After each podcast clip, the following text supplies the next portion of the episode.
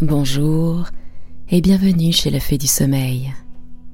Ce soir, retrouvons la suite du conte des mille et une nuits qui se nomme Histoire de Noureddin Ali et de Bedreddin Hassan.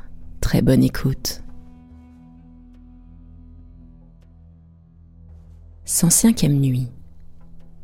Sire, dit-elle, après que Bedreddin Hassan se fut opiniâtré à soutenir que tout ce qu'il avait dit était véritable, il se leva pour entrer dans la ville, et tout le monde le suivit en criant. C'est un fou C'est un fou. À ces cris, les uns mirent la tête aux fenêtres, les autres se présentèrent à leurs portes, et d'autres, se joignant à ceux qui environnaient Bedreddin, criaient comme eux C'est un fou!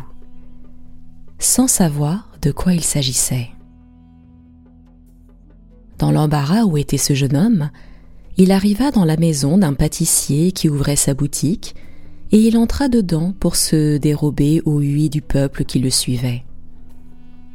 Ce pâtissier avait été autrefois chef d'une troupe d'Arabes vagabonds qui détroussaient les caravanes, et quoiqu'il fût venu s'établir à Damas, où il ne donnait aucun sujet de plainte contre lui, il ne laissait pas d'être craint de tous ceux qui le connaissaient. C'est pourquoi, dès le premier regard qu'il jeta sur la populace qui suivait Bedreddin, il la dissipa. Le pâtissier, voyant qu'il n'y avait plus personne, fit plusieurs questions au jeune homme. Il lui demanda qui il était, ce qui l'avait amené à Damas. Bedreddin Hassan ne lui cacha ni sa naissance, ni la mort du grand vizir son père. Il lui conta ensuite de quelle manière il était sorti de Balsora et comment, après s'être endormi la nuit précédente sur le tombeau de son père, il s'était trouvé à son réveil au Caire, où il avait épousé une dame. Enfin, il lui marqua la surprise où il était de se voir à Damas sans pouvoir comprendre toutes ces merveilles. Votre histoire est des plus surprenantes, lui dit le pâtissier. Mais si vous voulez suivre mon conseil, vous ne ferez confidence à personne de toutes les choses que vous venez de me dire, et vous attendrez patiemment que le ciel daigne finir les disgrâces dont il permet que vous soyez affligés. Vous n'avez qu'à demeurer avec moi pendant ce temps-là, et comme je n'ai pas d'enfant, je suis prêt à vous reconnaître pour mon fils si vous y consentez. Après que je vous aurai adopté, vous irez librement par la ville et vous ne serez plus exposé aux insultes de la populace. Quoique cette adoption ne fit pas honneur au fils d'un grand vizir, Bedreddin ne laissa pas d'accepter la proposition du pâtissier, jugeant bien que c'était le meilleur parti qu'il devait prendre dans la situation où était sa fortune. Le pâtissier le fit habiller, prit des témoins, et alla déclarer devant un cadi qu'il le connaissait pour son fils, après quoi Bedreddin demeura chez lui sous le simple nom de Hassan et apprit la pâtisserie. Pendant que cela se passait à Damas, la fille de Shemseddin Mohamed se réveilla et, ne trouvant pas Bedreddin auprès d'elle, crut qu'il s'était levé sans vouloir interrompre son repos et qu'il reviendrait bientôt. Elle attendait son retour lorsque le vizir Shemseddin Mohamed, son père, vivement touché de l'affront qu'il croyait avoir reçu du sultan d'Égypte, vint frapper à la porte de son appartement, résolu de pleurer avec elle sa triste destinée. Il l'appela par son nom, et elle n'eut pas plus tôt entendu sa voix qu'elle se leva pour lui aller ouvrir la porte. Elle lui baisa la main, et le reçut d'un air satisfait que le vizir, qui s'attendait à la trouver baignée de pleurs et aussi affligée que lui, en fut extrêmement surpris. Malheureuse, lui dit-il en colère, est-ce ainsi que tu parais devant moi? Après l'affreux sacrifice que tu viens de consommer, peux-tu m'offrir un visage si content? Scheherazade cessa de parler en cet endroit parce que le jour parut. La nuit suivante, elle reprit son discours et dit au sultan des Indes. 106e nuit. Sire, le grand vizir Giafar, continuant de raconter l'histoire de Bedreddin Hassan.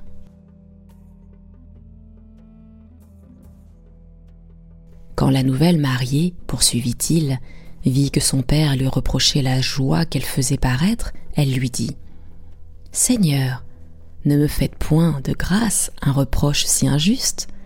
Ce n'est pas le bossu que je déteste plus que la mort, ce n'est pas ce monstre que j'ai épousé. Tout le monde lui a fait tant de confusion qu'il a été contraint de s'en aller cacher et de faire place à un jeune homme charmant qui est mon véritable mari. Quelle fable me contez-vous? interrompit brusquement Shemseddin Mohamed. Quoi? Le bossu n'a pas couché cette nuit avec vous? Non, Seigneur, répondit-elle. Je n'ai point couché avec d'autres personnes qu'avec le jeune homme dont je vous parle, qui a de grands yeux et de grands sourcils noirs. À ces paroles, le vizir perdit patience et se mit dans une furieuse colère contre sa fille. Ah, méchante, lui dit-il, Voulez-vous me faire perdre l'esprit par le discours que vous me tenez? C'est vous, mon père, répartit-elle, qui me faites perdre l'esprit à moi-même par votre incrédulité. Il n'est donc pas vrai, répliqua le vizir, que le bossu. Eh Laissons là le bossu, interrompit-elle avec précipitation. Maudit soit le bossu. Entendrai-je toujours parler du bossu? Je vous le répète, encore, mon père, ajouta-t-elle je n'ai point passé la nuit avec lui, mais avec le cher époux que je vous dis et qui ne doit pas être loin d'ici. Shemseddin Mohamed sortit pour l'aller chercher. Mais, au lieu de le trouver, il fut dans une surprise extrême de rencontrer le bossu qui avait la tête en bas, les pieds en haut, dans la même situation où l'avait mis le génie. Que veut dire cela? lui dit-il. Qui vous a mis dans cet état? Le bossu, reconnaissant le vizir, lui répondit Ah, c'est donc vous qui vouliez me donner en mariage la maîtresse d'un buffle, l'amoureuse d'un vilain génie. Je ne serai pas votre dupe, et vous ne m'y attraperez pas. Scheherazade en était là lorsqu'elle aperçut la première lumière du jour. Quoiqu'il n'y eût pas longtemps qu'elle parla, elle n'en dit pas davantage cette nuit. Le lendemain, elle reprit ainsi la suite de sa narration et dit au sultan des Indes. 107e nuit. Sire, le grand vizir Giafar poursuivant son histoire. Shemseddin Mohamed, continua-t-il, crut que le bossu extravaguait quand il l'entendit parler de cette sorte et lui dit Ôtez-vous de là, mettez-vous sur vos pieds. Je m'en garderai bien, repartit le bossu, à moins que le soleil ne soit levé. Sachez qu'étant venu ici hier soir, il parut tout à coup devant moi un chat noir, qui devint insensiblement gros comme un buffle. Je n'ai pas oublié ce qu'il m'a dit. C'est pourquoi allez à vos affaires et me laissez ici. Le vizir, au lieu de se retirer, prit le bossu par les pieds et l'obligea à se relever. Cela étant fait, le bossu sortit en courant de toute sa force sans regarder derrière lui. Il se rendit au palais, se fit présenter au sultan d'Égypte, et le divertit fort en lui racontant le traitement que lui avait fait le génie.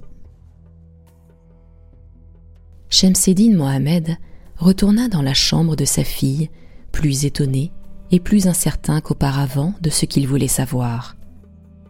Eh bien, fille abusée, lui dit-il, ne pouvez-vous m'éclaircir davantage sur une aventure qui me rend interdit et confus? Seigneur, lui répondit-elle, je ne puis vous apprendre autre chose que ce que j'ai déjà eu l'honneur de vous dire. Mais voici, ajouta-t-elle, l'habillement de mon époux qu'il a laissé sur cette chaise. Il vous donnera peut-être l'éclaircissement que vous cherchez. En disant ces paroles, elle présenta le turban de Bedreddin au vizir, qui le prit et qui, après l'avoir bien examiné de tous côtés. Je le prendrais, dit-il, pour un turban de vizir s'il n'était pas à la mode de Mossoul. Mais, s'apercevant qu'il y avait quelque chose de cousu entre l'étoffe et la doublure, il demanda des ciseaux. Ayant décousu, il trouva un papier plié. C'était le cahier que Noureddin Ali avait donné en mourant à Bedreddin, son fils, qui l'avait caché en cet endroit pour mieux le conserver. Shemseddin Mohamed, ayant ouvert le cahier, reconnut le caractère de son frère Noureddin Ali et lut ce titre. Pour mon fils Bedreddin Hassan. Avant qu'il pût faire ses réflexions, sa fille lui mit entre les mains la bourse qu'elle avait trouvée sous l'habit. Il l'ouvrit aussi, et elle était remplie de sequins, comme je l'ai déjà dit, car, malgré les largesses que Bedreddin Hassan avait faites, elle était toujours demeurée pleine par les soins du génie et de la fée. Il lut ces mots sur l'étiquette de la bourse. Mille sequins appartenant au juif Isaac. Et ceci au-dessus, que le juif avait écrit avant que de se séparer de Bedreddin Hassan. Livré à Bedreddin Hassan pour le chargement qu'il m'a vendu du premier des vaisseaux qui ont ci-devant appartenu à Noureddin Ali, son père, d'heureuse mémoire lorsqu'il aura abordé en ce port. Il n'eut pas achevé cette lecture qu'il fit un grand cri et s'évanouit. Sherazade voulait continuer, mais le jour parut et le sultan des Indes se leva, résolu d'entendre la suite de cette histoire. 108e nuit. Le lendemain, Sherazade, ayant repris la parole, dit à Shahriar Sire, le vizir Shemseddin Mohamed, étant revenu de son évanouissement par le secours de sa fille et des femmes qu'elle avait appelées. Ma fille, dit-il, ne vous étonnez pas de l'accident qui vient de m'arriver. La cause en est telle qu'à peine y pourrez-vous y ajouter foi. Cet époux, qui a passé la nuit avec vous et votre cousin, le fils de Noureddin Ali. Les mille sequins qui sont dans cette bourse me font souvenir de la querelle que j'eus avec ce cher frère, et c'est sans doute le présent de noces qui vous fait. Dieu soit loué de toutes choses, et particulièrement de cette aventure merveilleuse qui montre si bien sa puissance. Il regarda ensuite l'écriture de son frère et la baisa plusieurs fois, en versant une grande abondance de larmes. Que ne puis-je, disait-il, aussi bien que je vois ces traits qui me causent tant de joie, voir ici Noureddin lui-même et me réconcilier avec lui. Il lut le cahier d'un bout à l'autre. Il y trouva les dates de l'arrivée de son frère à Balsora, de son mariage, de la naissance de Bedreddin Hassan, et lorsque, après avoir confronté ces dates avec celles de son mariage et de la naissance de sa fille au Caire, il eut admiré le rapport qu'il y avait entre elles et fait enfin réflexion que son neveu était son gendre. Il se livra tout entier à la joie. Il prit le cahier et l'étiquette de la bourse, les alla montrer au sultan, qui lui pardonna le passé et qui fut tellement charmé du récit de cette histoire qu'il la fit mettre par écrit avec toutes ces circonstances pour la faire passer à la postérité. Cependant, le vizir Shemseddin Mohamed ne pouvait comprendre pourquoi son neveu avait disparu. Il espérait néanmoins le voir arriver à tout moment, et il l'attendait avec la dernière impatience pour l'embrasser. Après l'avoir inutilement attendu pendant sept jours, il le fit chercher par tout le Caire, mais il n'en a pris aucune nouvelle, quelque perquisition qu'il en put faire. Cela lui causa beaucoup d'inquiétude. Voilà, disait-il, une aventure fort singulière. Jamais personne n'en a éprouvé une pareille. Dans l'incertitude de ce qui pouvait arriver dans la suite, il crut devoir mettre lui-même par écrit l'état où était alors sa maison, de quelle manière les noces s'étaient passées, comment la salle et la chambre de sa fille était meublée. Il fit aussi un paquet de turbans, de la bourse et du reste de l'habillement de Bedreddin et l'enferma sous la clé. La sultane Sherazade fut obligée d'en demeurer là, parce qu'elle vit que le jour paraissait. Sur la fin de la nuit suivante, elle poursuivit cette histoire dans ces termes. 109e nuit. Sire, le grand vizir Giafar continuant de parler au calife. Au bout de quelques jours, dit-il, la fille du vizir Shemseddin Mohamed s'aperçut qu'elle était grosse. Et, en effet, elle accoucha d'un fils dans les termes de neuf mois. On donna une nourrice à l'enfant, avec d'autres femmes et des esclaves pour le servir, et son aïeul le nomma Agib. Lorsque ce jeune Agib eut atteint l'âge de sept ans, le vizir Shemseddin Mohamed, au lieu de lui faire apprendre à lire au logis, l'envoya à l'école chez un maître qui avait une grande réputation, et deux esclaves avaient soin de le conduire et de le ramener tous les jours. Agib jouait avec ses camarades. Comme ils étaient tous d'une condition en dessous de la sienne, ils avaient beaucoup de déférence pour lui. Et en cela, ils se réglaient sur le maître d'école qui lui passait bien des choses qu'il ne leur pardonnait pas à eux. La complaisance aveugle qu'on avait pour Agib le perdit. Il devint fier, insolent. Il voulait que ses compagnons souffrissent tout de lui sans vouloir rien souffrir d'eux. Il dominait partout, et si quelqu'un avait la hardiesse de s'opposer à ses volontés, il lui disait mille injures, et allait souvent jusqu'au cou. Enfin, il se rendit insupportable à tous les écoliers qui se plaignirent de lui au maître d'école. Il les exhorta d'abord à prendre patience, mais, quand il vit qu'il ne faisait qu'irriter par là l'insolence d'Agib et fatiguer lui-même des peines qu'il lui faisait. Mes enfants, dit-il à ses écoliers, je vois bien qu'Agib est un petit insolent. Je vais vous enseigner un moyen de le mortifier de manière qu'il ne vous tourmentera plus. Je crois même qu'il ne reviendra plus à l'école. Demain, lorsqu'il sera venu et que vous voudrez jouer ensemble, rangez-vous autour de lui et que quelqu'un dise tout haut. Nous voulons jouer, mais c'est à condition que tous ceux qui joueront diront leur nom, celui de leur mère et de leur père. Nous regarderons comme des bâtards ceux qui refuseront de le faire, et nous ne souffrirons pas qu'ils jouent avec nous. Le maître d'école leur fit comprendre l'embarras où ils jetteraient Agib par ce moyen, et ils se retirèrent chez eux avec bien de la joie. Le lendemain, dès qu'ils furent tous assemblés, ils ne manquèrent pas de faire ce que leur maître leur avait enseigné. Ils environnèrent Agib et l'un d'entre eux prenant la parole. Jouons, dit-il, à un jeu, mais à condition que celui qui ne pourra pas dire son nom, le nom de sa mère et le nom de son père n'y jouera pas. Ils répondirent tous, et Agib lui-même, qu'ils y consentaient. Alors, celui qui avait parlé les interrogea l'un après l'autre, et ils satisfirent tous à la condition, excepté Agib qui répondit je me nomme Agib.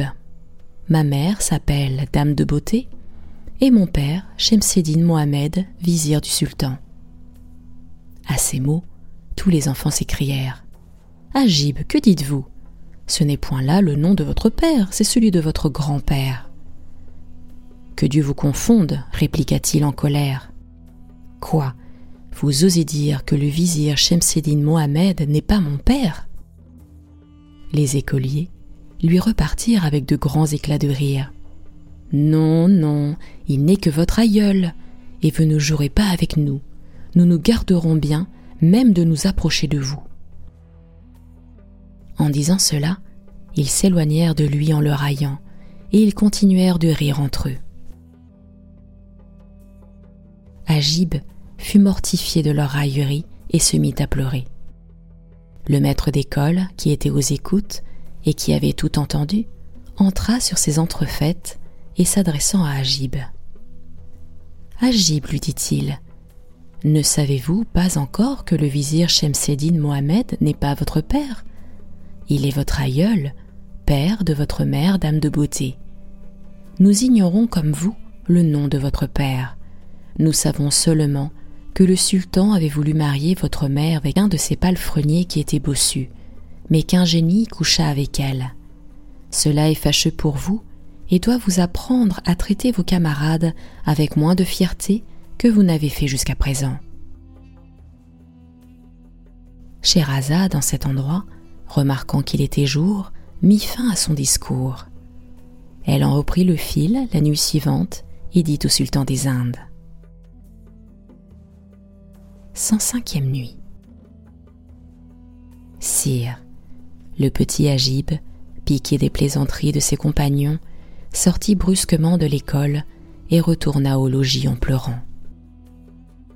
Il alla d'abord à l'appartement de sa mère, dame de beauté, laquelle, alarmée de le voir si affligé, lui en demanda le sujet avec empressement.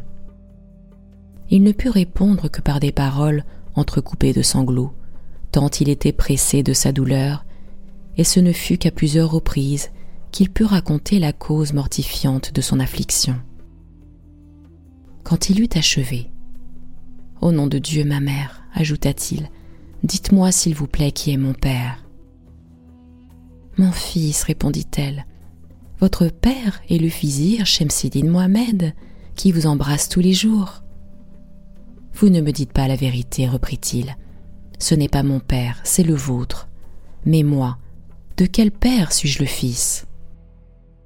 À cette demande, Dame de beauté, rappelant dans sa mémoire la nuit de ses noces, suivie d'un si long veuvage, commença de répandre des larmes, en regrettant amèrement la perte d'un époux aussi aimable que Bedreddin.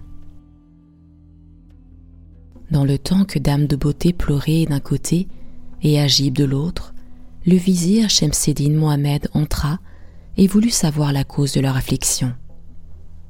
Dame de Beauté lui apprit et lui raconta la mortification qu'Agib avait reçu à l'école. Ce récit toucha vivement les vizirs, qui joignit ses pleurs à leurs larmes, et qui, jugeant par là que tout le monde tenait des discours contre l'honneur de sa fille, en fut au désespoir.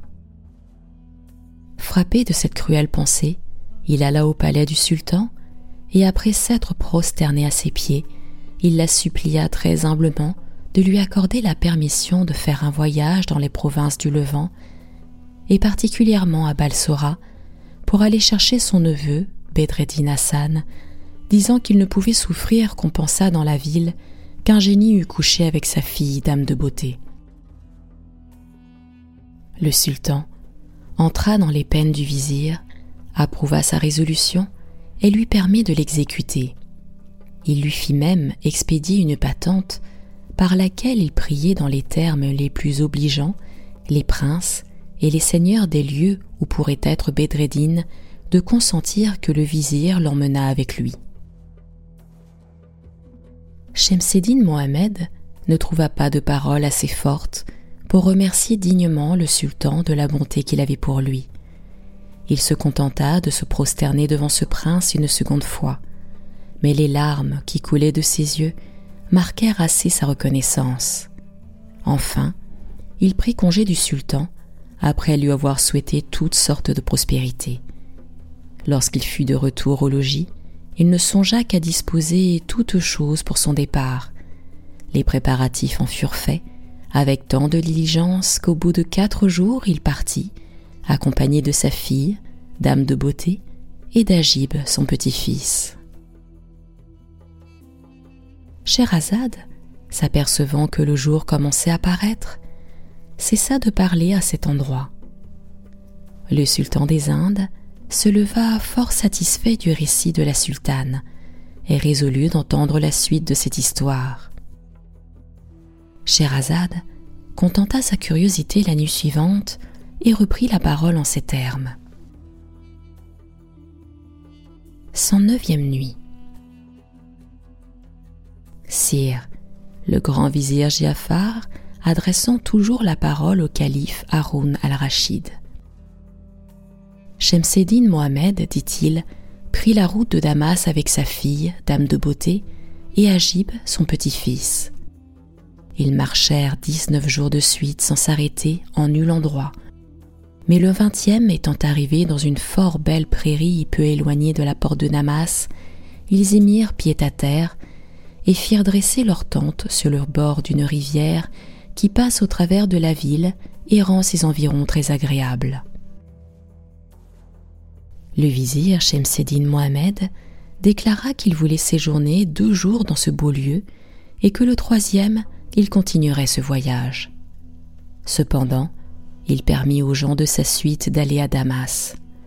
Ils profitèrent presque tous de cette permission, les uns poussés par la curiosité de voir une ville dont ils avaient ouï parler si avantageusement, les autres pour y vendre des marchandises d'Égypte qu'ils avaient apportées ou pour y acheter des étoffes et des raretés du pays. Dame de beauté, souhaitant que son fils Agib eût aussi la satisfaction de se promener dans cette célèbre ville, ordonna à l'eunuque qui servait de gouverneur à cet enfant de lui conduire et de bien prendre garde qu'il ne lui arrivât quelque accident.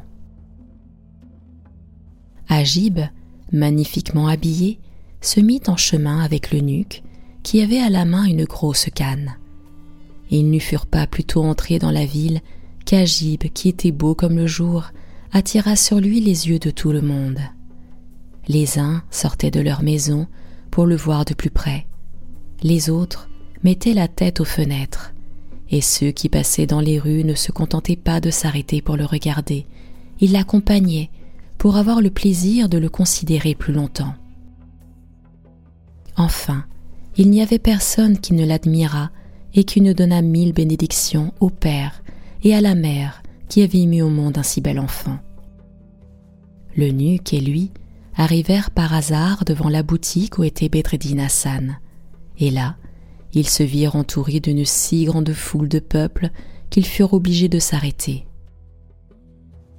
Le pâtissier qui avait adopté Bedreddin Hassan était mort depuis quelques années et lui avait laissé, comme à son héritier, sa boutique avec tous ses autres biens. Bedreddin était donc alors maître de la boutique et il exerçait la profession de pâtissier si habilement qu'il était en grande réputation dans Damas. Voyant que tant de monde assemblé devant sa porte regardait avec beaucoup d'attention Agib et l'eunuque, il se mit à les regarder aussi.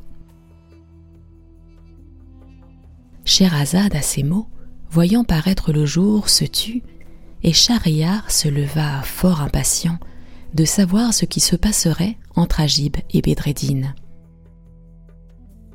La sultane satisfit son impatience sur la fin de la nuit suivante et reprit ainsi la parole. 112e nuit. Bedreddin Hassan poursuivit le vizir Giafar, ayant jeté les yeux particulièrement sur Agib, se sentit aussitôt tout ému sans savoir pourquoi. Il n'était pas frappé comme le peuple de l'éclatante beauté de ce jeune homme, et son trouble et son émotion avaient une autre cause qui lui était inconnue.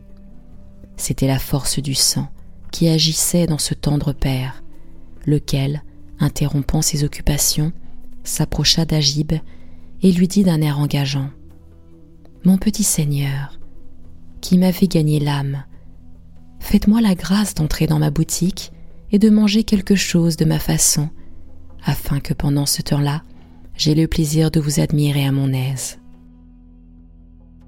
Il prononça ces paroles avec tant de tendresse que les larmes lui en vinrent aux yeux. Le petit Agib en fut touché et se tourna vers l'eunuque. Ce bonhomme, lui dit-il, a une physionomie qui me plaît, et il me parle d'une manière si affectueuse que je ne puis me défendre de faire ce qu'il souhaite. Entrons chez lui et mangeons de sa pâtisserie. Ah, vraiment, lui dit l'esclave, il ferait beau voir qu'un fils de vizir comme vous entrât dans la boutique d'un pâtissier pour y manger. Ne croyez pas que je le souffre. Hélas, mon petit seigneur, s'écria alors Bedreddin Hassan, on est bien cruel de confier votre conduite à un homme qui vous traite avec tant de dureté.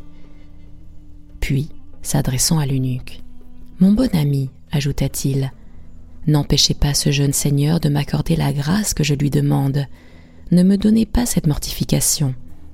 Faites-moi plutôt l'honneur d'entrer avec lui chez moi, et par là vous ferez connaître que, Si vous êtes brun en dehors comme la châtaigne, vous êtes blanc aussi dedans comme elle. Savez-vous bien, poursuivit-il, que je sais le secret de vous rendre blanc, de noir que vous êtes? L'eunuque se mit à rire à ce discours et demanda à Bedreddin ce que c'était que ce secret. Je vais vous l'apprendre, répondit-il aussitôt. Alors il lui récita des vers à la louange des eunuques noirs, disant que c'était par leur ministère que l'honneur des sultans, des princes et de tous les grands était en sûreté. L'eunuque fut charmé de ces vers et cessant de résister aux prières de Bedreddin, laissa entrer Agib en sa boutique et entra aussi lui-même. Bedreddin Hassan sentit une extrême joie d'avoir obtenu ce qu'il avait désiré avec tant d'ardeur et se remettant au travail qu'il avait interrompu. Je faisais, dit-il, des tartes à la crème. Il faut, s'il vous plaît, que vous en mangiez. Je suis persuadé que vous les trouverez excellentes, car ma mère, qui les fait admirablement bien, m'a appris à les faire, et l'on vient en prendre chez moi de tous les endroits de cette ville. En achevant ces mots, il tira du four une tarte à la crème, et après avoir mis dessus des grains de grenade et du sucre, il la servit devant Agib, qui la trouva délicieuse. L'eunuque, à qui Bedreddin en présenta aussi, emporta le même jugement. Pendant qu'ils mangeaient tous deux, Bedreddin Hassan examinait Agib avec une grande attention, et se représentant, en le regardant, qu'il avait peut-être un fils semblable de la charmante épouse dont il avait été si tôt et si cruellement séparé, cette pensée fit couler de ses yeux quelques larmes. Il se préparait à faire des questions au petit Agib sur le sujet de son voyage à Damas, mais cet enfant n'eut pas le temps de satisfaire sa curiosité, parce que l'eunuque, qui le pressait d'en se retourner sous les tentes de son aïeul, l'amena dès qu'il eut mangé. Bedreddin Hassan ne se contenta pas de les suivre de l'œil, il ferma sa boutique promptement et marcha sur leurs pas. Scheherazade, en cet endroit, remarquant qu'il était jour, cessa de poursuivre cette histoire. Schahriar se leva, résolu de l'entendre tout entière et de laisser vivre la sultane jusqu'à ce temps-là. C'était la fée du sommeil. Je vous retrouve très prochainement pour la suite de l'histoire de Noureddin Ali. À très bientôt.